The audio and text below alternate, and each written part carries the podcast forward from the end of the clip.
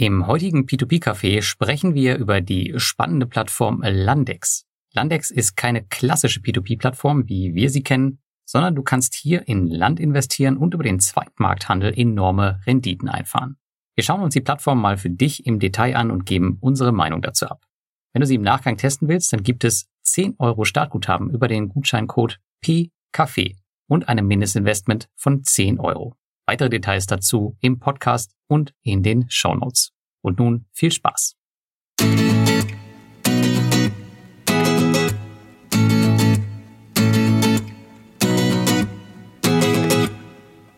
Willkommen zum P2P Café Folge 49, unserem Spezialformat, dem Steckbrief. Heute Landex.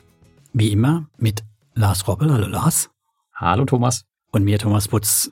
Wir schauen uns für euch Landex genauer an. Und bevor wir da in den Steckbriefe reingehen, sollten wir nochmal drüber reden, Lars, was überhaupt Landex ist, weil so eine richtig klassische P2P-Plattform, wie wir sie kennen, ist es nämlich nicht, was wir dabei haben. Ja, ganz genau. Bei Landex geht es nämlich darum, dass man in eine ganz, ganz andere Art von Projekten investiert, nämlich in Land.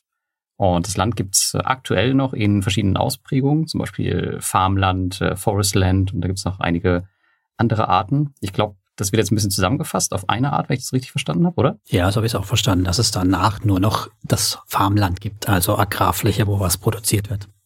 Genau, und Agrarfläche, das ist ja was, was äh, ziemlich steil geht aktuell, ähm, auch äh, natürlich durch die Medien aktuell getrieben, durch den ähm, Ukraine-Konflikt. Und wir als Investoren partizipieren hier größtenteils an der Wertsteigerung des Farmlandes, was wir kaufen. Und aktuell zumindest noch nicht an ständigen Ausschüttungen. Das ändert sich ja momentan. Das heißt, wir werden auch ähm, dann regelmäßige Ausschüttungen haben. Mhm. Ich glaube, die nennen es Dividende. Äh, sind da, glaube ich, keine Zinsen. Bin mir gerade nicht sicher, aber ich glaube, da heißt es eher Dividende, oder? Ja, weil es kommt ja aus der Ecke Pachtverträge. Da gibt es in dem Sinn keine Zinsen, sondern man bezahlt dafür, dass man das Land nutzen darf, dem die Pacht. Und das kann man auch als Dividende interpretieren. Genau. Aber das stand jetzt erstmal nicht im Fokus, aber ich denke mal, ähm, die haben auch gemerkt, dass Cashflow auf jeden Fall für die Investoren wichtig ist. Und das wird auf jeden Fall ein Thema werden, dem sie sich in Zukunft da noch annehmen werden. Und technisch funktioniert das Ganze so, dass ähm, Landex die Länder analysiert und sich halt die Möglichkeiten heraussucht und dann die Preise mit den Landverkäufern ähm, verhandelt und dann die Grundstücke auf der Plattform listet. Und die Kleinanleger und auch institutionelle Investoren die ähm, können dann in das Land oder in die Länder investieren. Aber hier muss man ein bisschen unterscheiden. Also man investiert nicht in das Land selber. Das heißt, man hat jetzt ähm, keinen kein Anteil an diesem Land, sondern man investiert in ein Darlehen, mit äh, dem das Land dann am Ende gekauft wird. Auf der Plattform gibt es ein extrem umfangreiches und super interessantes White Paper auch. Ähm, das ist mhm. schon, schon auf der Startseite verlinkt. Das macht auf jeden Fall mal Spaß durchzulesen. Und da ist auch genau erklärt, wie diese Struktur, Struktur aufgebaut ist, ähm, auch die Firmenstruktur. Und ähm, es gibt auch so eine SPV dazwischen, die das Ganze dann kauft. Und wie die Sicherheiten gehalten werden, sollte man sich, wenn man da interessiert ist, auf jeden Fall einmal antun. Genau, das packen wir auch in die Shownotes rein. Und wer bis zum Schluss durchhält, kann auch im Interview mit Kamel dann das sich auch nochmal genau erklären lassen, weil da war das natürlich auch eine unserer Fragen. Wie sieht's mit der Sicherheit um das Landstück aus? Ganz genau, richtig. Und ähm, eine ganz, ganz interessante Sache bei Landex ist natürlich der Zweitmarkt. Da kommen wir später noch zu. Also aktuell dreht sich alles, eigentlich alles darum, das Land zu kaufen, es lange zu halten und dann auf dem Zweitmarkt zu verkaufen. Aber ja, da unterhalten wir uns auch nochmal später im Detail zu. Ähm, vielleicht, äh, Thomas, gibst du uns mal einen kurzen Überblick. Was ist das eigentlich für eine Firma? Wann wurde sie gegründet? Ähm, wo sitzen die? Was ist da Sache? Vielleicht kannst du uns ein bisschen Einblick geben. Genau, so. Jetzt mal zum klassischen Teil rüber wieder. Die harten Fakten gegründet. Ganz, ganz jung, also erst letztes Jahr 2021 in Tallinn, Estland. Dort unter Land Exchange OÜ gibt's auch einen Firmeneintrag. Regulierung haben wir noch keine. Der Kamel Belkati ist einer der Mitgründer und CEO dort. Mit dem haben wir auch das Interview geführt, eben am Schluss 10 in 10, zehn knackige Fragen in zehn Minuten. Könnt ihr da noch reinhören gegen Ende. Und sie haben äh, tatsächlich ein eigenes Rating auf ihrer Plattform, aber da haben wir auch erfahren schon, das ist obsolet für die Zukunft. Faktisch sehen sie Land als das sicherste an und daher wird es auch kein Rating zukünftig geben. Alles ist sicher. Alles ist A++. Alles ist A++, genau. Ja, also da die Plattform noch klein ist, ist halt auch bislang recht wenig finanziert. 150.000 Euro war es im März 2022. Das ist nicht viel, aber ist eine junge Plattform. Dafür haben sie schon relativ viele User, 1000 User auch Stand im März, fände ich schon erstaunlich für so eine junge Plattform. Und die Renditeerwartung ist auch ganz ordentlich. Also gerade für etwas Langfristiges wie Land, wo man ja sagen muss, das sind Pachtverträge, die mitunter über Jahre laufen, sind zehn Prozent, was wir als Forecast haben, doch solide. Genau, dieser Forecast ist aber so bestimmt, dass man das Land einfach liegen lässt und nicht zwischenzeitlich, zwischenzeitlich irgendwie versucht zu verkaufen, oder? Also das ist quasi der, die Endrendite per anno, also pro Jahr dann schon. Nicht Endrendite nach zehn Jahren, sondern pro Jahr. Aber ja, man lässt sie liegen und man steigt dann irgendwie später aus. Aber zu dem Thema, wie das dann abläuft und die Wertschöpfung, haben wir ja noch einen späteren Blog, da kann man nochmal im Detail drüber reden. Ja. Genau. Ja, Rückkaufgarantie gibt's natürlich keine. Das Ganze ist besichert durch das Land und äh, Sekundärmarkt hast du ja schon erwähnt. Ein schöner Zweitmarkt ist da, der ist auch fleißig gefüllt. Kommen wir auch nochmal später drauf. Was ich auch sehr schön finde, ist, dass man mit sehr kleinem Geld dort anlegen kann. Wir kennen es ja sonst bei Plattformen, die mit irgendwie mit Immobilien und Land und so unterwegs sind. Das sind oft 50 oder 100 Euro. Haben wir hier gar nicht. Hier kannst du schon mit 10 Euro anlegen. Sehr angenehm. Mhm. Zweitmarkt beliebig, aber wieso das beliebig ist, das erzähle ich dann auch nochmal. Und natürlich gibt es noch keine Investmentstrategien, aber ganz neu, ganz frisch wird es ein Autoinvest geben. Über den Geschäftsbericht brauchen wir uns nicht unterhalten. Aber gegen später verraten wir euch noch einen schönen Bonus. Es gibt nämlich exklusiv für uns noch einen Stadtbonus. Das klingt doch gut. Und du hast eben gesagt, ähm, dass sie erst 150.000 Euro finanziert haben. Das ist ja auch so ein bisschen ähm, mit der Grund, warum die an uns herangetreten sind, auch mit dem, mit dem Interview. Denn die suchen natürlich aktuell Investoren. Ich glaube, es gibt neun oder zehn Projekte, die momentan offen sind. Aber die sind natürlich mit der Investorenanzahl momentan scheinbar nicht finanziert bekommen. Genau. Und du kannst uns vielleicht ja mal erzählen, wie sie überhaupt geschafft haben zu starten mit so einem jungen Team und ohne was zu wissen, wo denn das Geld herkam. Ja, ähm, hier ist es ein bisschen anders als bei den Unternehmen, die wir jetzt mal zuletzt gesehen haben, wie zum Beispiel ein Ländermarket oder Monsera. Ähm, da ist immer ein großes Unternehmen im Hintergrund gewesen. Das ist hier, soweit ich das sehen kann, anders. Das heißt, ähm, das ist ein junges Team, und das wurde, die haben sich einfach finanziert über verschiedene Funding-Runden. Das ging im letzten Jahr los. Also das Firma gibt's ja seit 21. Und ich glaube, die erste Seed-Finanzierung gab's irgendwie im November rum.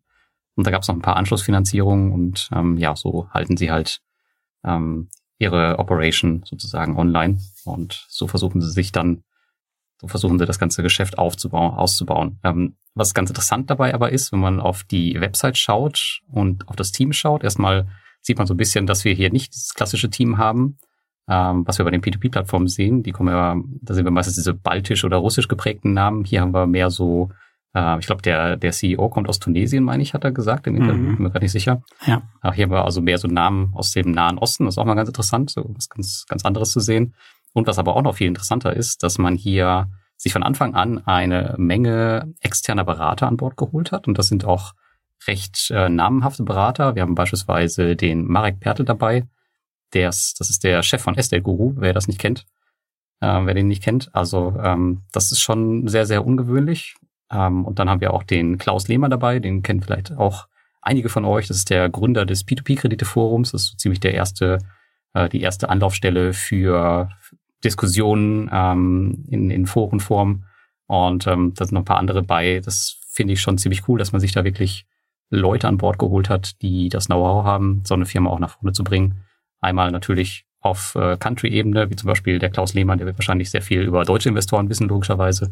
Oder halt den Marek Pertel, der sicherlich weiß, wie man so eine Firma ordentlich aufsetzt und erfolgreich macht. Ja, das ist schon äh, ziemlich cool. Aber jetzt kommen wir nochmal zurück zur Unternehmensführung. Ähm, wer leitet das Unternehmen? Weißt du das? Und ähm, was, was befähigt ihn dazu überhaupt, sowas zu starten? Ja, ich habe mir das natürlich auch genauer angeschaut und ähm, ich denke, es ist sicherlich kein Fehler, dass sich erfahrene Berater an Bord geholt haben, weil wenn man sich das Team anschaut, hast du ja auch schon erwähnt, ähm, das ist schon sehr jung, das Team. Also der Gründer und äh, CEO, der Kamel, der hat ein Ingenieurstudium in Tunesien gemacht. Das ist schon mal ja nicht schlecht so grundsätzlich, aber interessanter war seine einzige Position, die er vorher hatte als Datenanalyst da hat er sich um verschiedene internationale Clients gekümmert Unter anderem war da ein Ikea dabei. Hm, Ikea und Land, weiß nicht, vielleicht Waldholzen, okay, könnte sein. Aber da kommt auch der Marek Paddle ins Spiel. Da war nämlich auch Estate Guru dabei und andere Companies. Also von daher hat er jetzt schon auch erste Erfahrung in der Ecke, aber jetzt noch keine große Vita, wie mir das halt jetzt von ja, anderen gestandenen Geschäftsmännern, wie jetzt, äh, wenn ich hier an Bonster denke oder halt auch bei Land Secure, die schon 25 Jahre im Geschäft sind und das mit der Pike gelernt haben. Muss ja nichts Schlechtes sein, weil ich finde, durchaus um, ähm, sieht man ja dann auch an der Plattform, da ist halt ordentlich Schwung drin in dem ganzen Thema.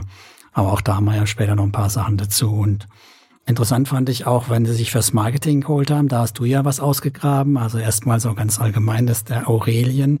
Aurelien ist ein Belgier, hat auch mhm. vom Werdegang her immerhin auch so ein bisschen was mit Bank und Schweiz drin stehen, ähm, ist aber auch genauso äh, eher zu der ja, jüngeren Garde zu rechnen, hat aber da schon ein paar Jahre mehr Berufserfahrung in seinem Profil. Denkt, er bringt ähm, da durchaus einiges mit und vor allem eigentlich der perfekte Marketingmensch, weil, wie du ja herausgefunden hast, der ist Schauspieler. Genau, der ist Schauspieler, der hat sogar einen eigenen Eintrag in der IMDb, also das ist ja diese Filmdatenbank und da kommt man ja nicht einfach so rein. Und das äh, hat mich schon überrascht und ich habe dann die Fotos verglichen und das ist tatsächlich er. Und jetzt wird man denken, na gut, Schauspielerei und P2P, das passt natürlich super zusammen. Genau, aber, aber er ist nicht bei Gouda Store gewesen mit, als Schauspieler.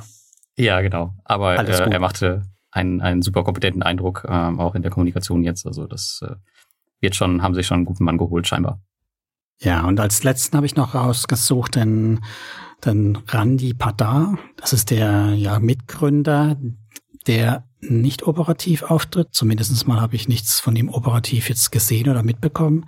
Der ist an relativ vielen ja, Startups dabei, nennt sich auch Angel Investor, Partner und hat da auch an einigen Stellen was am Laufen. Ich hoffe, man hat auch da ein gutes Händchen und investiert in die richtige Bude und Ansonsten auch da haben wir natürlich auch ein Fun Fact, der ist fürs Grobe unterwegs als ehemaliger Footballplayer. Ne? Tatsächlich, also sieht er gar nicht nach aus auf dem Foto mit seinem schicken Anzug. Ja. Hätte ich ihm nicht zugetraut. Professioneller Footballplayer 2017 in Tallinn. Nicht schlecht. Ja. Gut, dann schauen wir mal weiter, ne? Weil Sie jetzt, nachdem wir wissen, wer da mitspielt bei dem Ganzen, weißt du was, ob es in Richtung Regulierung sich da tut bei denen? Ja, reguliert sind sie aktuell ähm, noch nicht, aber ähm, Natürlich kommt das Thema Crowdfunding-Regulierung in Europa und ähm, da wird man mit Sicherheit wahrscheinlich auch äh, was tun müssen. Aber Stand jetzt gibt es keine Regulierung. Ja, ich glaube, die ersten Bestrebungen laufen schon in die Richtung, aber das würde ich jetzt auch mal sagen, muss man einfach abwarten, was da kommt und es zieht sich ja bestimmt hin. Die sollten erstmal auch eher ihre finanziellen Möglichkeiten ausschöpfen für andere Dinge. Ne? Ja, ganz genau. Aber das Thema äh, schauen wir uns dann an, wenn das, wenn das Unternehmen ein bisschen älter auch ist und äh, was da so kommt. Aber jetzt wollen wir mhm. erstmal wissen, wie man eigentlich als Investor mit Landex Geld verdient. Wir wollen Geld verdienen? Ah ja, stimmt, wir wollen Geld verdienen. Ab und an. Ja, ab und an, ja genau. Also, du hast ja auch schon ein bisschen gespoilert am Anfang. Also es gibt zwei Varianten. Die Hauptvariante, die sie bis jetzt auch fast ausschließlich äh, bevorzugt haben oder vor, nach vorne gestellt haben, war das Thema eben Wertzuwachs. Na, dass wir auf dem Zweitmarkt können wir da jederzeit ja auch verkaufen und eben mit Aufpreis das Ganze verkaufen.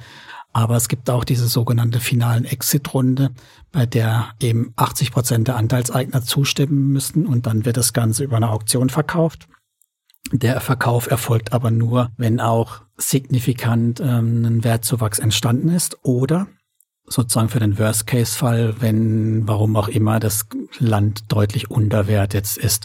Aber gehen wir mal vom Good Case aus. Es gibt eine Art Gebühr, die sie erheben, aber nur alles, was größer eben dieser 10% Forecast ist, wird mit einer 20% Gebühr belegt. Also das heißt, alles bis 10% bleibt uns oder das bekommen wir und alles, was drüber ist, wird dann eben die 20% abgeschöpft. Nehmen wir an, 100 Euro Einkauf, 120 Euro Verkauf, dann gibt's eben für 110 Euro, werden direkt durchgeschoben und die 10 Euro, da werden 2 Euro davon für Landex abfallen. Für uns sind wir bei 118 Euro.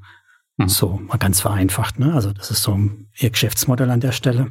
Okay, aber dafür müssen sie natürlich erstmal ein paar Projekte durchbringen. Ich glaube, äh, Final Exits gab es jetzt nicht so viel. Ich habe von ein paar gehört, aber. Ja. Ja, es gab schon einen, der war ja, äh, wurde ja auch groß gefeiert, weil der halt in kürzester Zeit schon irgendwie 18 Prozent oder ich weiß gar nicht mehr die Zahl so genau, aber sehr hoch war für nicht einmal ein Jahr. Aber davon würde ich jetzt auch nicht ausgehen. Und eigentlich wollen wir davon ja auch nicht ausgehen. Wir sehen es ja schon eher als Langfristinvest, wo es ja auch drauf hinläuft, weil die zukünftigen Projekte sollen ja auch alle mit einer Ausschüttung versehen werden in Form jetzt vermutlich von einer Pacht. Mhm. Es gibt jetzt bei dem neuen Projekt auch eins oder bei dem, was ich mir angeschaut habe, da ist es ja eher in bescheidener Größenordnung. Das ist nur ein kleiner Teil. Also da war es eine Pacht von 1,6 Prozent. Da gibt es sicherlich Dividendentitel, die mehr ausschütten. Allerdings würde ich auch behaupten, ähm, das ist ein ziemlich wenig volatiles ja, Invest, was wir da haben. Und die Pacht ist ja auch nur ein Teil des Ganzen, aber sicherlich was, was für Leute, die einen Cashflow haben wollen, das Interesse deutlich erhöhen dürfte. Ja, definitiv. Ja, bei den alten Projekten, da gibt's auch, wenn man im Kleingedruckten liest, die Option, dass es wohl Erlöse geben kann. Also bei FOSS-Projekten kann es Erlöse durch Holzeinschlag geben. Und auch bei diesen Diversitätsprojekten, also so Mischprojekten, kann es wohl auch Erlöse geben aus Einschlägen, aber da kommt es wohl sehr drauf an und man kann das wohl überhaupt nicht kalkulieren. Deswegen haben sie es auch nicht eingerechnet, finde ich fair. Deswegen sind die prognostizierten Renditen nur dann äh, beide eingeplant, also Pacht und Wachstum, wenn es die Pacht von vornherein gibt und sowas wie Holz ist gar nicht drin. Also dann gibt es nur den Reihenwert zu Prognose. Hm, also ist es aber von vornherein schon klar, bevor du investierst, ob man überhaupt einen Cashflow daraus hat oder nicht, nicht oder? Genau, es ist, es ist klar, es steht dann dabei, also das eh, haben wir ja auch später noch, wie man investiert, das ist eh alles sehr ausführlich. Da sieht man dann sofort, ah ja, es gibt äh, einen prognostizierten Wertzuwachs pro Anno oder es gibt beides, einen Wertzuwachs plus laufende Ausschüttungen, die wohl auch im Februar kommen. Mhm. Okay. Die Rendite ist natürlich nach vorne projiziert aus einer rückliegenden Renditeerwartung von den letzten fünf Jahren. Wissen wir ja auch, ist gefährlich. Das Thema Risiken und wie das sich entwickeln kann, da haben wir später auch nochmal ein paar Worte dazu. Von daher brauchen wir es nicht vertiefen an der Stelle, aber so ist im Prinzip die Variante, wie man sich vorstellen kann, wie man mit Landex dann Geld verdienen kann. Ne? Entweder sofort über einen Zweitmarkt versuchen, mit ordentlich Arbitrage das loszuwerden oder Geduld und späteres Exit und bei den neuen Projekten dann auch noch mit ein bisschen Pacht. Ja, hört sich eher so an, als wäre es aber was für den aktiven Investor oder denkst du auch, das ist für jemanden was, ähm, der überhaupt eigentlich gar nichts machen möchte? Naja, jetzt, wir haben ja auch gerade ganz frisch erfahren, wird es ein Auto-Invest geben. Das heißt, da kann ich ja dann mir ein Auto-Invest gemütlich einrichten. Wenn genug Projekte rumkommen, kann ich das einfach laufen lassen. Die Frage ist natürlich, wie regeln Sie dann diesen Exit, wenn man da aktiv zustimmen muss? Also ganz passiv kann ich mir, ich meine, das ist ja unsere Diskussion, Lars, die haben wir ja immer wieder. Was ist dann wirklich passiv bei unserem P2P-Zeug? Machen wir mal einen P2P-Kaffee, vielleicht gerne wieder. Aber ich glaube nicht, dass man hier komplett komplett passiv dazu ist es nicht das passende Vehikel. Ja, genau. Das sehe ich genauso und ist auch eine wichtige Sache, die man mitnehmen sollte, bevor man da loslegt oder sich informiert, dass man da halt schon das ein oder andere Mal klicken muss. Genau. Loslegen ist ein gutes Stichwort. Du hast dich angemeldet und du hast Erfahrungen gemacht. Genau, ich habe mich äh, angemeldet, war auch schon relativ früh dabei, war äh, wahrscheinlich mit einer der ersten, keine Ahnung, 100, 200 Investoren und ging eigentlich alles recht schlank. Äh, was damals sehr, sehr ungewohnt war, das war, dass, das war die Tatsache, dass es eigentlich die ähm, gesamte Plattform auf mobil fokussiert ist. Das heißt, man hat damals komplett mhm. alles an, am Smartphone bedient. Fand ich sehr ungewöhnlich, kannte ich so noch nicht, weil meistens startet man ja mit dem Web und dann hat man vielleicht noch eine App dabei, um ähm, ja das ein bisschen Convenience zu haben. Aber dass jetzt komplett alles über die App läuft, fand ich ziemlich ungewohnt. Es gibt mittlerweile mittlerweile eine Web-Oberfläche, aber ich habe das Gefühl, dass der Fokus immer noch ganz klar auf der Mobilversion liegt. Ja, muss man sich ein bisschen mit auseinandersetzen, aber an sich läuft die zumindest mittlerweile relativ fix und ähm, fehlerfrei. Kann man durchaus machen. Und viele Leute sind ja auch gerne am Handy und spielen damit rum. Oft wird auch eine, eine App wirklich verlangt. Also viele Investoren wollen halt wirklich über die App alles steuern. Und ich denke, das haben die wahrscheinlich auch sich von Anfang an gedacht, hey, wir starten das direkt über die App und guck mal, wie es läuft. Wahrscheinlich haben sie schon zurückgespielt bekommen, dass eine Webanwendung doch notwendig ist und die funktioniert mittlerweile auch genauso gut, kann ich dir sagen, Lars. Also da kann man auch durchaus mitleben. Ja, die wird zu Anfang sehr, sehr verbuggt. Also ich habe da mhm. sehr, sehr früh aufgegeben, weil ich von der Fehlermeldung genervt war. Aber was du sagst, genau, ähm, dass, dass viele User auch diese Webversionen verlangen, das sieht man ja nicht nur bei Landex, also das siehst du auch bei den Neo-Brokern in Deutschland. Das war bei Scalable Capital so, das war bei ähm, Trade Republic so. Also die haben erst mit der App angefangen, aber irgendwann später musste dann die Webversion kommen. Das geht einfach noch nicht irgendwie ohne und komplett über das Smartphone. Das ist halt äh, utopisch. Viele ja. wollen das nicht. Und man muss auch sagen, die App und die Web-Oberfläche werden regelmäßig abgedatet, weil am Anfang äh, haben wir uns schon ein bisschen gequält, müssen wir ja auch zugeben. Ne? Das äh, kann man, kann man so sagen. Ja, da ging es von einer Fehlermeldung in die nächste. Teilweise wurden die Projekte verdoppelt ähm, durch Fehlermeldungen. War auch ganz, ganz komisch. Ja, aber das, das haben sie mittlerweile auf jeden Fall im Griff. Also wir haben quasi wahrscheinlich mit der frühen Beta gestartet, habe ich so das Gefühl. Und man kann es ja auch positiv interpretieren, da ist ordentlich Bewegung drin in der Plattform. Genau, steht halt noch relativ am Anfang. Ähm, aber was ganz gut von, von Anfang an gemacht wurde, das war eigentlich äh, der Erstmarkt oder der Primärmarkt. Da konnte man sich schon ganz gut navigieren. Das war das Einzige, was von Anfang an durch das Gefühl fehlerfrei war. Ja, und wie, wie läuft das genau auf dem Primärmarkt? Du hast dich da ein bisschen mit auseinandergesetzt, oder? Genau, ja. Ich habe mir das angeguckt. Also man kann da eher über mehrere Wege zugreifen. Du kannst ganz klassisch über eine Liste mit den Projekten drauf zugreifen. Aber was ich auch ziemlich schick und cool finde, jetzt eher natürlich ein Gimmick, aber trotzdem kein ganz unnutzloses ist, dass du eine Kartenansicht dir wählen kannst. Also du siehst auf einer oh, ja. Landkarte die einzelnen Projekte und kannst da auch hinzoomen und wirklich nicht ganz den letzten Baum, aber so, ne? Du kannst von wirklich im Satellitenbild sehen, in was konkret du jetzt investieren könntest, ne? Ja, mhm. das, das fand ich schick. Filter gibt's, gibt's auch, aber die Filter, die würde ich sagen, sind alle ziemlich unnötig. Wir hatten sie eben schon, Risikostufe A wird zukünftig eh wegfallen, weil Land ist sicher aus Landex-Sicht, ne? Und äh, ja, da, dadurch, dass wir eh nur drei, ja im Moment zwei, drei Projekte aktiv haben, würde ich mal behaupten, schafft man die auch sich anzugucken, ohne zu filtern. Klar, man kann dann oder könnte filtern mit den Projekten, die schon gefüllt sind. Also ich denke eher, das ist dann ein Feature, wo man dann mal fürs eigene Portfolio haben will. Im Moment eher nicht ganz so wichtig. Spannender sind dann die Projekte selbst, wenn man da reinguckt, die sich anschaut also die sind durchaus wesentlich detaillierter aufbereitet, wie ich das jetzt am Anfang erwartet hätte. Das war erstmal ein bisschen erschlagend auch. Man muss ein bisschen hingucken. Also ein Zahlenberg von wie viel natürlich klar, wie viel ist investiert, wie viel Quadratmeter sind's, wie, wie groß das Zielinvestment und was ist die erwartete Wertzuwachs pro Jahr. Und dann haben wir es auch hier an der Stelle, an vierter Stelle findet ihr dann auch ob es eben so ein, ein Rent Yield gibt, also ob es eine Pachtertrag gibt. Also wenn da nichts drin steht, dann darf man auch nicht unbedingt mit rechnen. Wenn da jetzt die 1,6 Prozent oder was auch immer stehen, dann ist es genau das, was einmal im Jahr ausgeschüttet wird. Und eben die erwartete Rendite, das ist das, was eben erst beim Verkauf dann passiert. Das Ganze. Ne? Quadratmeterpreis ist noch ziemlich wichtig und dann haben sie auch, wie groß die Gesamtfläche ist. Ich weiß gar nicht, da hast du, glaube ich, noch ein paar Worte später dazu, das Thema CO2 Captured, also wie viel CO2 man mit dem Ganzen dann bindet, ist drin. Und ja, diese historische Rendite im Vergleich führen sie noch eben auf und die ist in der Regel auch höher oder bisher es noch gesehen, die ist höher als die erwartete Rendite, ist eigentlich auch ganz fair wer das Management später machen wird von dem Ganzen, wie lange sie es mindestens halten wollen. Und ganz cool, ein Link zum Katasteramt mit genau dieser Fläche. Mhm. Das heißt, man kann ja genau sehen, ähm, wo das eingetragen ist und hat ein paar mehr Informationen. Ja, also die Informationen sind natürlich ein Stück weit deckungsgleich, weil auch da gibt's die Karte und ich nehme an, dass Sie die Daten auch genau von da haben. Also aber ihr habt dort die komplette Registrierung steht drin. Also wir sehen dann halt, wem, auf wen das eingetragen ist bis zu dem Zeitpunkt, ob es umgetragen wurde, auch die Größe und so weiter und so fort. Und ja, das fand ich schon auch nochmal ein Stück weit vertrauensschaffend. Wir haben das ja auch im Interview gehabt, das Thema Kataster und Vertrauen. Und das ist ja auch für uns Investoren wichtig, dass wir da sehen, dass es eben auch dann ein existentes Stück Land ist, in das wir investieren. Ne? Hm, was ja nicht ganz äh, unwichtig ist. Apropos Land, du hast eben was von den Filtern erwähnt und ähm, ich habe die, die App jetzt gerade auf und da ist mir aufgefallen, bin ich gerade in die, in die Falle getappt. Ich habe eben gesagt, dass, glaube ich, acht oder neun Projekte offen sind.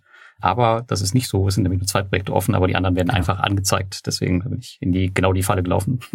Genau, das habe ich gemeint gehabt. Also bei den zwei Projekten oder drei, wo es so quasi investierbar sind, da braucht man eigentlich keinen Filter. Ja, ja, korrekt. Ja, also was ich noch positiv fand, bevor wir, bevor wir zum nächsten rüber switchen, ne, also Auto Investors, da kommt damals schon gesagt, aber was auch noch gut ist, also schaut euch mal die Beschreibung an, die sind wirklich ausführlich und in denen genau hat man dann auch gefunden, dass es eben sowas wie diese optional Landeinschlag, also äh, Holz, Landeinschlag, Holzeinschlag, dass es sowas gibt oder eben was für eine Fläche das ist, was für ein Typ und so. Also bin ich mal gespannt, ob die Beschreibungen so umfangreich bleiben oder ob das halt eher so Copy and Paste ähm, dann zukünftig werden. Ja, ich bin auch gespannt. Aber auf jeden Fall macht es mal Spaß, sich bei einem schönen P2P-Café durch sein eigenes Land zu scrollen, sozusagen. Genau. Ja, Zweitmarkt haben wir, dürfen wir nicht vergessen. Das ist auch noch ganz wichtig. Ähm, die starten sofort mit dem Zweitmarkt. Das ist auch, denke ich, auch elementar bei so einer Plattform, wo man eben nicht ja eine Zinszahlung oder was hat, sondern das vom Erlös, vom Verkauf abhängig ist. Also dann will man ja auch irgendwie eine Möglichkeit haben, vielleicht früher rauszugehen. Dann gibt es also seit dem Start.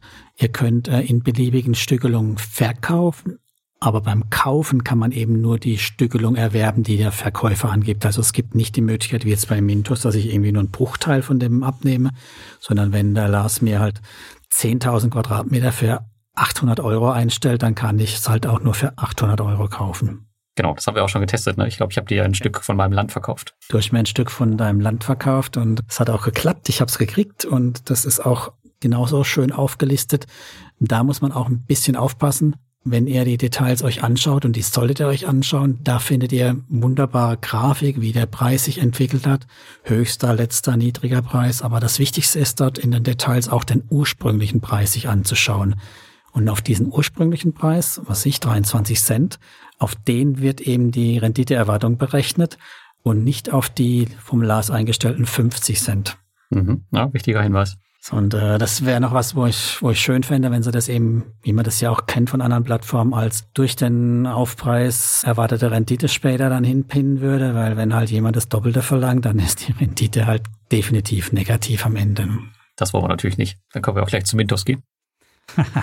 so sieht's aus. Ja, also Schnäppchen habe ich auch keine gesehen, beziehungsweise moderat Aufpreis gibt's nur, wenn ihr wirklich sowas macht wie, ich möchte 250 Euro oder so in die Hand nehmen. Alle, was so kleinere Einheiten sind, sind alle mit sehr sattem, um nicht zu sagen unverschämtem Aufpreis. Hm. Ja, liegt wahrscheinlich auch so ein bisschen an der Anzahl der User, die da aktuell aktiv ist. Also wenn du sagst, da sind 1000 Investoren drauf, dann weiß ich jetzt gar nicht, wie viele überhaupt am, am Zweitmarkt äh, da wirklich aktiv sind. Wahrscheinlich nur verschwindend gering. Ja, es ist ja wie immer das Gleiche, wie man ja auch bei, keine Ahnung, äh, Reinvest24 oder wenn ein Zweitmarkt neu ist oder wenn so Sachen neu sind, bis die so eingependelt sind, gibt's immer Leute, die Zeug super teuer hinstellen, damit man, ne, irgendein Dummer steht ja auf, so in dem Stil oder die was versehentlich zu günstig einstellen. Das ist halt immer das Thema beim zweiten Markt. Man muss wissen, was man tut und man muss echt zweimal hingucken. Mhm. Das ist vielleicht ein ganz schönes Stichwort, denn ähm, kennst du die Best Practice, die Landex selbst ausgegeben hat, wie man ein, ein Objekt äh, kauft und verkauft? Nee, aber die erzählst du mir jetzt gleich, komm. Also Landex hat äh, festgestellt, dass es durchaus User gibt, die locker 48 Prozent auf ihre Projekte gemacht haben und ähm, haben dann halt so eine Anleitung rausgegeben, wie man das genau hinbekommt. Und zwar der erste Schritt ist natürlich auf dem Primärmarkt zu kaufen. Dann wartet man ab und ähm, sagen, man soll mindestens drei Monate warten, bevor man überhaupt versucht, das auf dem Zweitmarkt zu verkaufen. Und dann versucht man das halt. Und zwar setzt man dann den Listenpreis ähm, oder, oder den Preis seines, seines Projektes mal 1,66 und wartet dann wieder ab ähm, nach zehn Tagen, wenn es dann keiner gekauft hat, dann geht man zehn Prozent runter und immer weiter in diesen Schritten, bis man es halt am Ende verkauft hat. Aber man geht hier nicht weiter runter als 1,25 Prozent. Das ist die Anleitung, die ähm, Landex rausgibt, um dann halt auch die 48 Prozent vielleicht glücklicherweise zu erreichen. Fand ich ganz cool, wie sie das aufgelistet mhm. haben. Zumindest kann man sich das als ähm, kleinen eigenen Fahrplan so mitnehmen, dass man halt genau weiß oder eine Strategie hat, okay, wie stelle ich jetzt mein Projekt wirklich auf den Zweitmarkt, wann mache ich das und zu welchem Preis mache ich das. Ja, das ist auch wieder ein schöner Punkt für unser Thema passiv. Ne? Das ist halt weit weg von passiv. Absolut, ja.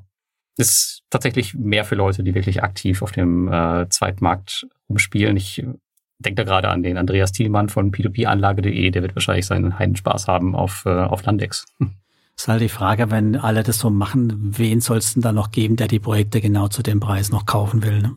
Tja, das äh, weiß man nicht. Das wird sich wahrscheinlich auch so ein bisschen ähm, ergeben, wenn halt genug User auf der Plattform sind, die halt da aktiv sind und dann wird man ja sehen, was passiert. Ja. Da wird sich wahrscheinlich, der Markt findet seinen Weg, würde ich mal sagen. Ja. Aber lass uns mal zurückkommen. Wir haben noch das Thema Kontoübersicht hier auf dem Zettel stehen. Genau, ja, die Kontoübersicht ähm, ist sowohl auf der App als auch auf der Webversion mittlerweile ganz gut gelöst. Also man hat ein ganz normales Interface, wie man es kennt, aber es gibt einige Extras. Beispielsweise kann man genau sehen mit dem Land, das man gekauft hat, wie viel CO2-Einsparungen man dadurch generiert hat. Ähm, das ist auch sowas, was wir jetzt bei, bei Bullride, bei dieser Scooter-Plattform gesehen haben. Also dieses Thema Nachhaltigkeit, das ähm, versuchen jetzt mehrere Plattformen äh, scheinbar einzubringen. Es ist ganz nett, dass man es hat, ähm, aber ist jetzt wahrscheinlich für die meisten Investor, Investoren nicht so wichtig. Ansonsten gibt es halt sowas wie Fläche der Investments. Mhm. Ähm, das hat man normalerweise auch nicht in seinem Dashboard bei Mintos oder so. Das ist auch relativ neu. Ähm, da muss man sich ein bisschen mit auseinandersetzen. Also gibt es ein paar ähm, neue Kennzahlen, auf die man sich einstellen muss. Und ähm, ja, was auch ziemlich cool ist, du hast es ja eben, glaube ich, schon erwähnt, also man kann halt auch in seinem Portfolio sehen, anhand der Karte, einer interaktiven Karte, wo genau die Ländereien sind, in die man investiert hat. Und ich glaube, theoretisch, da man ja auch die, die genaue, den genauen Punkt hat, könnte man sie auch besuchen und sie angucken, wenn man mal gerade in, in Estland rumturnt. Die spannende Frage für uns Investoren ist ja immer das Thema Risiko und Sicherheiten. Lass uns jetzt mal über das Thema Sicherheiten reden, Lars. Ich denke mal Land, ne? Genau, richtig. Ähm, wir haben es auch zu Anfang schon kurz angerissen. Also die Gelder, die fließen in eine spezielle Zweckgesellschaft und die ist dann wiederum auch Eigentümer ähm, dieser der Vermögenswerte. Und ähm, es gibt, glaube ich, so wie ich es verstanden habe, keine separaten Zweckgesellschaften für eh alle Vermögenswerte. Ich glaube, das haben wir so bei Reinvest24, wenn ich mich nicht irre, also für jede Immobilie. Ist einzeln, ja. Genau, das ist ähm, bei, bei Landex nicht der Fall, weil es äh, laut White Paper, da steht so drin, dass die Rechtskosten dafür einfach äh, zu hoch wären, dass das einfach ja für das für das Startup mhm. auch irgendwie jetzt nicht nicht handelbar ist. Genau, die Sicherheit, die liegt dann bei einer dritten Partei. Also das bedeutet, falls Landex dann irgendwas passieren würde, in dem unwahrscheinlichen Fall, wie sie es ja immer sagen, dann hätten die ähm, Investoren über den Sicherheitsverwalter halt Zugriff ähm, auf das Eigentum an den Vermögenswerten. Das ist so, wie es strukturiert ist und ähm, was uns halt die Sicherheit geben sollte, am Ende da dann auch ähm, zu investieren. Ja, was würdest du sagen? Ähm, wie gefällt dir die Plattform so? Wie würdest du die einstufen von dem, was wir bis jetzt schon alles rausgefunden haben? Also die ersten Gehversuche, die waren ja etwas holprig, aber so je mehr ich mich damit beschäftigt habe, desto sympathischer wurde mir das Ganze. Vor allem halt auch, weil man auch extrem gesehen hat, wie viel Veränderung oder wie, wie das voranschreitet bei ihnen, also wie weit das im Entstehen und Gedeihen in die positive Richtung ist. Das, das fand ich schon ganz spannend dazu zu schauen. Und äh, ja, das Konzept an sich fand ich ja, ich meine, ich kann mich erinnern, ich glaube, unser erstes oder zweites P2P-Café vor Jahren, kann man jetzt ja schon sagen, ne, haben wir uns über Reinvest24 unterhalten, mhm. wo wir auch gesagt haben, das Mietkonzept, das ist dermaßen spannend, ne, kontinuierlichen Cashflow zu haben, Renditeerwartung durch den Wachstum. Also von daher absolut mein Beuteschema, das Ganze. Ne? Ja, ja, das, äh, das glaube ich dir. Also ich, äh, ich, ich stimme dir dazu, kann ich nur sagen. Super interessant. Ja, natürlich darf man jetzt nicht äh, die Augen blind vor irgendwelchen Risiken schließen, verschließen. Also das ist halt schon der Punkt, äh, wie weit haben sie sich verkalkuliert bei der Renditeerwartung. Du hast eingangs erwähnt, also wir haben ja jetzt gerade einen Krieg in der Ukraine, die sicherheitspolitische Lage oder geopolitische Lage hat sich verändert. Hm, Im Moment oder die letzten Jahre haben wir nur steigende Preise gesehen, aber vielleicht sagen die Leute jetzt, hm, in Estland Ackerfläche, weiß nicht, ist das jetzt so was Tolles? Also das muss man durchaus jetzt im Hinterkopf behalten, ob die Preise so wirklich weiter durch die Decke gehen und jedes Jahr zehn Prozent drin sind. Mhm. Genauso bei der Pacht. Ich meine, die Landwirte müssen die Pacht bezahlen können. Ich habe auch nicht entdeckt oder hm, das ist noch ein Punkt, wo man vielleicht auch mal rausfinden müsste, ist ähm, Thema Pachtpreisdeckel. Also ist die Pacht denn auch was, wo wirklich jedes Jahr angepasst werden kann oder zyklisch angepasst werden kann oder ist sie dann auf 20 Jahre fest? Also das ist sicherlich noch ein Punkt, der offen ist und auch Dort gibt es das Thema Klimawandel. Wie verändern sich die Flächen? Kann da überhaupt noch angebaut werden? Was bisher traditionell anbauen, ändert sich dadurch wieder irgendwas? Also das sind einfach so ein paar Risiken, die ich da schon sehe. Trotz allem ist natürlich Land, ne, das ist was, was endlich ist und was keinen unendlichen Wachstumsfaktor hat und eher immer knapper wird und immer begehrter wird. Das ist ganz klar was man ja, ja auch nochmal dazu sagen muss, was wir noch gar nicht so wirklich thematisiert haben. Und das sind so die, die Ecken aus der Rendite oder Risiken. Und was man halt so Firma selber sagen muss, ich meine, auch da haben wir den Punkt, wie wir ja schon festgestellt haben, wir haben zwar ein paar Investoren, aber wenn das Interesse nicht allzu groß wird und das nicht wächst, kann sie es vermutlich auch nicht tragen und gibt dann halt ein frühzeitiges Ende. Also die brauchen Wachstum und halt auch viele Investoren und neue Projekte. Ne? Also wenn die keine Projekte beibringen können, also Land beibringen können, was interessant ist für uns Investoren, haben wir da auch ganz schnell ein großes Fragezeichen drauf. Gut, aber das ist natürlich immer das Problem, vor der jede neue Plattform steht. Das haben wir bei Income ja. auch gesehen. Also wenige, die haben zu wenig Kreditgeber gehabt, ähm, dann haben sie zu wenig Investoren gehabt. Also das ist halt immer, muss sich die Waage halten und äh, nach oben schaukeln sozusagen mit der Zeit. Ja, ja, aber ich bin ja auch für den äh, Fragezeichen und äh, negative Brille oder irgendwie die Bremsende da. Du bist ja für den Optimist hier, also und daher denken wir mal, irgendwo in der Mitte wird sich hoffentlich bewegen. Ich meine, wir sehen ja auch bei Reinvest24, die ja auch gestartet sind mit dem reinen Pacht- und Mietthema, die haben jetzt auch ein neues Standbein, mit in dem sie Kredite klassisch vergeben. Und wohin sich Landex entwickelt, können wir nachher auch noch ein paar Worte verlegen. Die haben ja in ihrem White Paper auch noch einiges drin. Aber mich würde erstmal interessieren, Lars, investierst du? Und wenn ja, welche Größenordnung hast du vor? Ja, also ich habe ein paar Test-Euros investiert und war haben wir klang eben schon durch, also ich war echt genervt, wie buggy das war. Ähm, mittlerweile hat sich das aber gelöst, das heißt, man kann wirklich gut mit der App arbeiten, auch mit der Web-Oberfläche. Ähm, es wird aber, glaube ich, erstmal bei ein paar Test-Euros bleiben, weil, ja, wir haben es schon rausgehört, man muss da recht aktiv auch dabei sein muss ich so ein bisschen mit beschäftigen und ich äh, verbringe persönlich schon echt viel, viel Zeit am Smartphone, viel zu viel. Deswegen will ich da jetzt nicht noch für ein paar Euros da rumspielen. Ähm, aber wie gesagt, man hat das mittlerweile im Griff und Landex könnte durchaus eine spannende Alternative in der Zukunft sein. Aber man muss sich halt so ein bisschen ja, mehr damit beschäftigen. Was mich auf jeden Fall sehr beeindruckt, das ist diese Sache, dass da äh, diese externen Berater dabei sind. Also alleine, wenn ich sehe, halt, wer dafür seinen Namen hergibt. Ja, wir haben es eben gehabt, den Marek Pertl von, von Estate Guru, oder ich weiß auch, dass Klaus immer sehr, sehr vorsichtig ist bei neuen Plattformen. Finde ich halt schon, schon beeindruckend, wer dabei ist und ist auf jeden Fall auch ein, eine Art Gütesiegel, wo man sagen kann, okay, hier könnte man ein paar Euros platzieren und ja, aus dem Grund habe ich es ehrlicherweise auch gemacht, äh, weil ich das so vorher noch nie ähm, nirgendwo gesehen habe kann man durchaus mal ein bisschen rumspielen und testen. Wenn einem die Plattform gefällt, so werde ich es auch machen, dann werde ich die durchaus äh, später ausbauen. Aber man muss jetzt auch nichts überstürzen. Wie sieht's bei dir aus? Ja, also ich habe auch, ich habe glaube ich sogar diesmal mehr Kleingeld als du dort liegen. Und ich habe auch mir jetzt mal vorgenommen, wenn neue Projekte kommen, dass ich da durchaus weiter mit Kleingeld, also was ich 20 Euro pro Land oder so dann mitspiele. Und ich hoffe, dass einfach viele Projekte kommen, dann wächst von allein relativ zügig. Wenn nicht, muss man sich halt überlegen, ob man da auch mit größeren Beträgen reingeht. Weil ich meine, das Konzept an sich, es überzeugt mich schon. Also dieses Thema Land und es dann auch besitzen und dann möglichst auf die Ewigkeit und Rendite abschöpfen, das fände ich schon ziemlich cool. Nur dazu müssen sie halt auch zeigen, dass sie länger wie ein, zwei Jahre, also aus dem Funding raus, auch überleben können. Ja. Ist es denn Würdest du ein, in ein Projekt viel Geld investieren und das dann speziell überwachen und äh, dir vielleicht einen guten Ausstieg suchen? Sagen wir jetzt, du hast du ein Projekt mit 1000 Euro oder so und nee. willst damit reingehen? Würde ich nicht machen. Nee, das ist ähm, dazu, wie, wie du ja sagst, ich habe auch so viele Plattformen und so viele Themen und so, ne, alles Mögliche noch an der Backe. So, also ich würde mir da auch nicht das als Spezialinvestment das rauspicken, sondern wenn, dann möchte ich das haben, dass es halt als Auto-Invest-Plattform mehr oder weniger läuft, vielleicht ab und an mal so eine Sonderaktion machen, aber nicht das so ein Research zu treiben. Keine Ahnung, ist das das beste Land? Äh, kann ich mich darauf verlassen, dass das eine 10% pro Anno macht oder über einen Zweitmarkt da irgendwie rumtraden? Hm. Da müsste ich mich darauf fokussieren und dazu gibt's einfach zu viel rechts und links davon. Was Spannendes. Ja, absolut. Das äh, sehe ich genauso. Ja, aber Landex wird sich ja noch entwickeln und ähm, wie du hast eben schon gesagt, Reinvest hat ja auch sein Konzept geändert und war sehr dynamisch und vielleicht sehen wir das bei Landex auch. Ich meine, das sehen wir jetzt schon, dass die ähm, versuchen, so ein bisschen an den Projekttypen auch zu arbeiten, das zu kanalisieren. Wer weiß, wo die in zwei, drei Jahren stehen. Das kann sich auch nochmal komplett von links nach rechts drehen.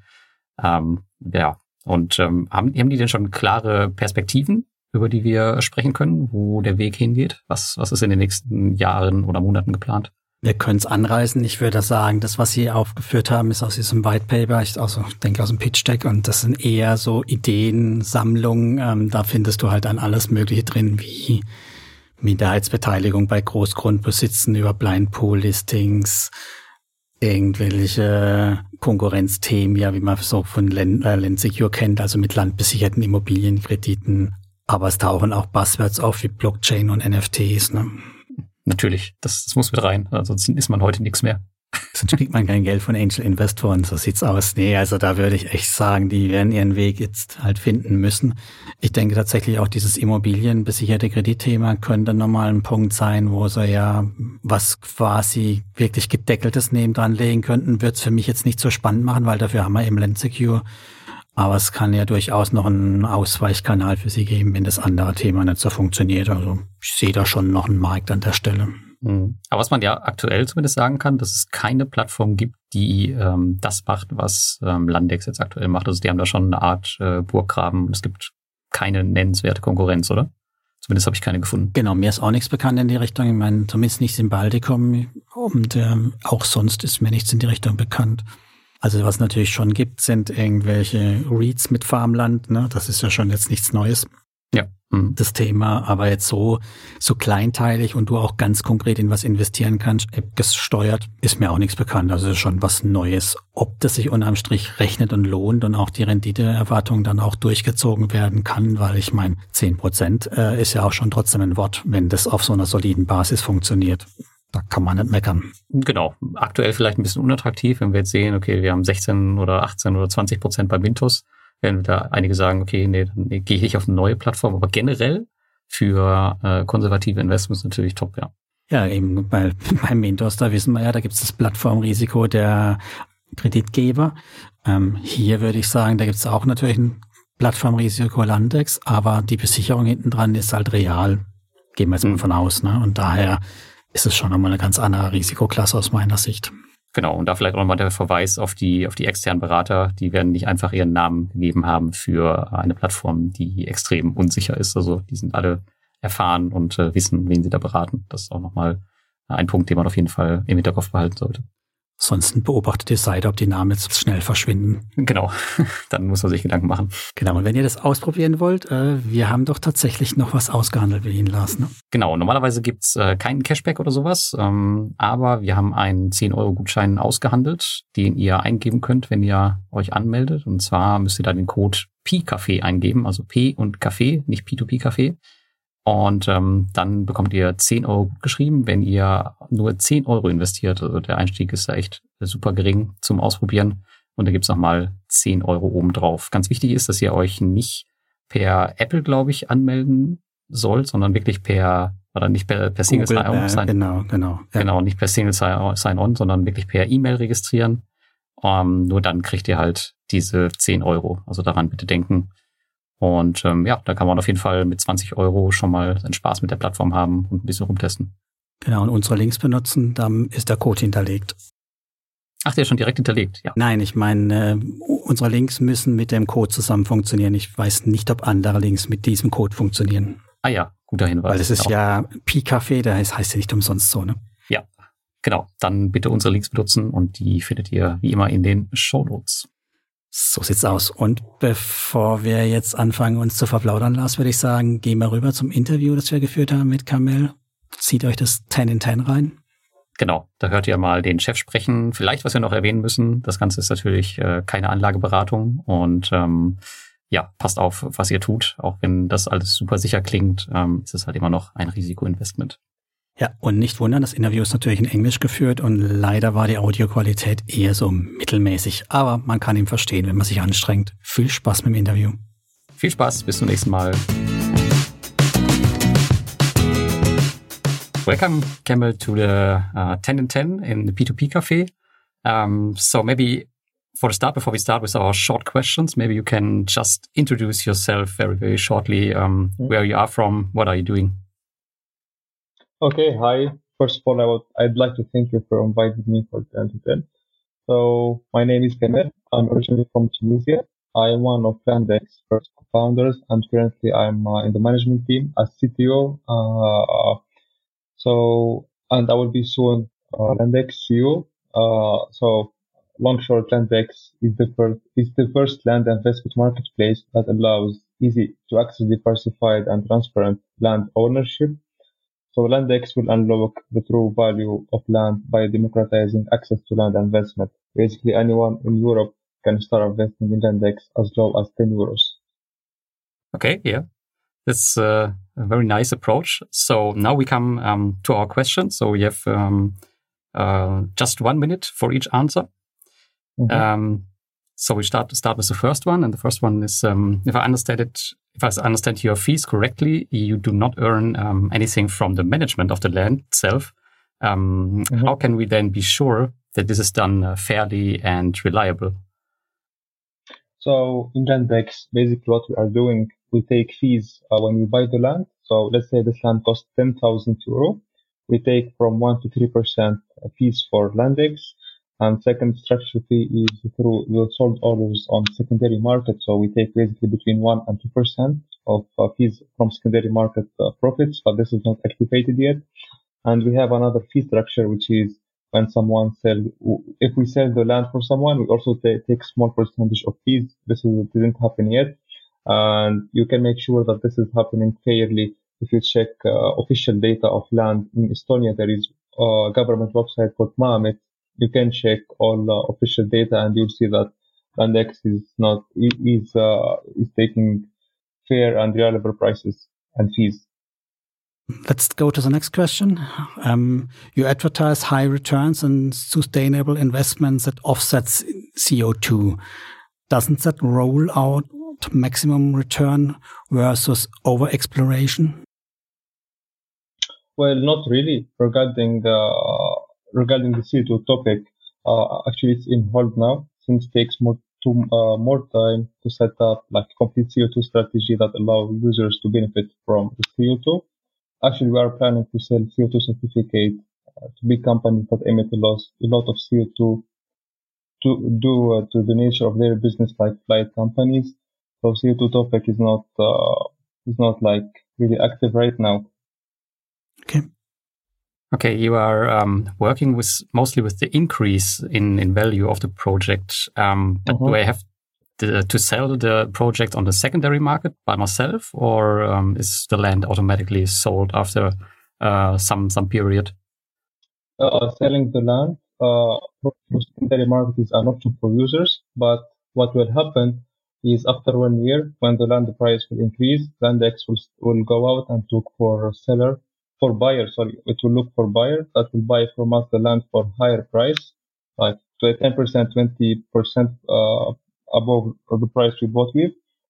And if we find uh, like uh, if we find good buyer that will buy it from us for uh, for good price, then we will sell it to this person, and our users doesn't have to go uh, to secondary market. Okay, then then we can get back the money with um with, with the increased value. Uh, yeah, I mean this this value, uh, the value of this land. I mean, let's say this land will increase by 10% next year. So next year, if we are going to sell it, we will not sell it for lower than uh, this 10%. So mm-hmm. users that users have the option to sell through secondary market or wait for Landex to sell it later on the market for someone with this uh, land appreciation. Okay, next question. Yes. As an outsider, it's very difficult to judge whether the land price you have announced is fair or whether we have to pay totally moon prices. How do you ensure that? So, if every user on Landex uh, can check official data This is in each region in Estonia through the official uh, website. It's called Maa-amet. So just go there, you select which region uh, you want to check the price in, and then you will find that uh, Landex it's not uh, it's I mean it's not adding. I mean it's Landex is giving the average market price. So basically, users can check this information through official websites. But you don't uh, show it on your on the website or on the site where I can buy the blend. I don't see the, the price yeah, currently, currently no, but this is on to the list. So in the future, we will give access, like, or we will give link to the users so they can go and check by themselves the official government uh, data about land prices in that region. Okay, that will be a good feature in the future. Yes, definitely. Okay, thanks. Um, next question. Um, let's paint a, a worse picture. What happens if your uh, idea no longer is no longer working in the future? Um, mm-hmm. What happens with my project? Do I have to to take care uh, of the project on my own, on the small uh, pieces of land? Okay, so users on Landex don't own any fraction of the land. We acquire the land through an SPV, and investors only own a loan share of that land. So users' asset and the asset of the company are completely separated. Even in even in the unlikely case that Landex will go bankrupt, which I don't think will happen, which I don't think it will happen. So the value the value of the user's asset will remain intact. The controlled auction will be organized to sell the land formerly offered by formerly formerly offered by Landex, uh, and the integrity of uh, users' investment will be handed back to them. So it's completely safe process. Okay, maybe an additional question to that, uh, because we have some some time. Um, is this business somehow regulated, or? Uh, uh, we are in the process to apply for crowdfund license. Uh, I mean, we have deadline in November to apply for EU crowdfunding license. So okay. uh, currently, currently it's uh, regulated. I would, it's not, we cannot say it's not regulated. We are, we are like, we are operating legally but to have this crowdfunding uh, uh, license, we have until November, and we start the process of acquiring acquiring that. Mm-hmm. Okay, yeah, yeah, we are familiar with this uh, ESCP license also. So I think the time is over. Mm-hmm. So, yeah. Uh, Thomas, next question. My next question is: uh, Above all, does the land belong to me at all? Who is in the land cataster? Who is uh, Landex owns Landex owns the land. Landex himself, or is this a special proposed company or something like this? Yeah, we have we have an SPV that belongs to Landex, but on the land, users only own uh, loan share of, of that land. Okay, thank you. Okay, next question. Um, so our community, um, the main subject is mostly to generate cash flow, but um, I think it's not really possible on uh, Landex. Um, will you add some opportunities in the future to generate a steady cash flow instead of uh, buying and uh, selling the land? So, for example, that you have uh, so, monthly payouts. Yeah, answering your question. So, uh, Landex started six months ago, and when we started, we tried different type of land like farmland, biodiversity land, forest, and we had conclusions that uh, forest farmland is the best uh, type of land that will that our Landex users like. So from now on, in the future, we will only add farmland, and this farmland will have cash cash flow to users. So mm-hmm. most likely Landex acquires farmland and rent it to farmers. And then uh, every year this farmer will give us rent that will give to our uh, Landex users. Another case would be uh, some forest that uh, our biodiversity land that Landex requires now. If there will be uh, tree cutting, uh, so the, if we have tree cutting, then we have cash flow and by that Landex users will have uh, some cash flow coming. But in the future, all lands will have cash flow through uh, renting this land to farmers. Okay, that sounds uh, really interesting. Okay, next mm-hmm. question. And um, what is your target audience from Landex, and what is the average investment amount right now? Okay, so our target audience of Landex are investors from the Euro- European Union most likely we are focusing on German and Estonian investor. That's uh, they are between 30 and 55 years old. Based on our data, like based on our current users, we had conclusion that our best investors would be between 30 and 55. And average investment depends on where the user is from. So, for example, for Estonian users, uh, for Estonian investors, the average investment is 40, 50 euro, while for German investors, the average investment is around 500, 600 euro.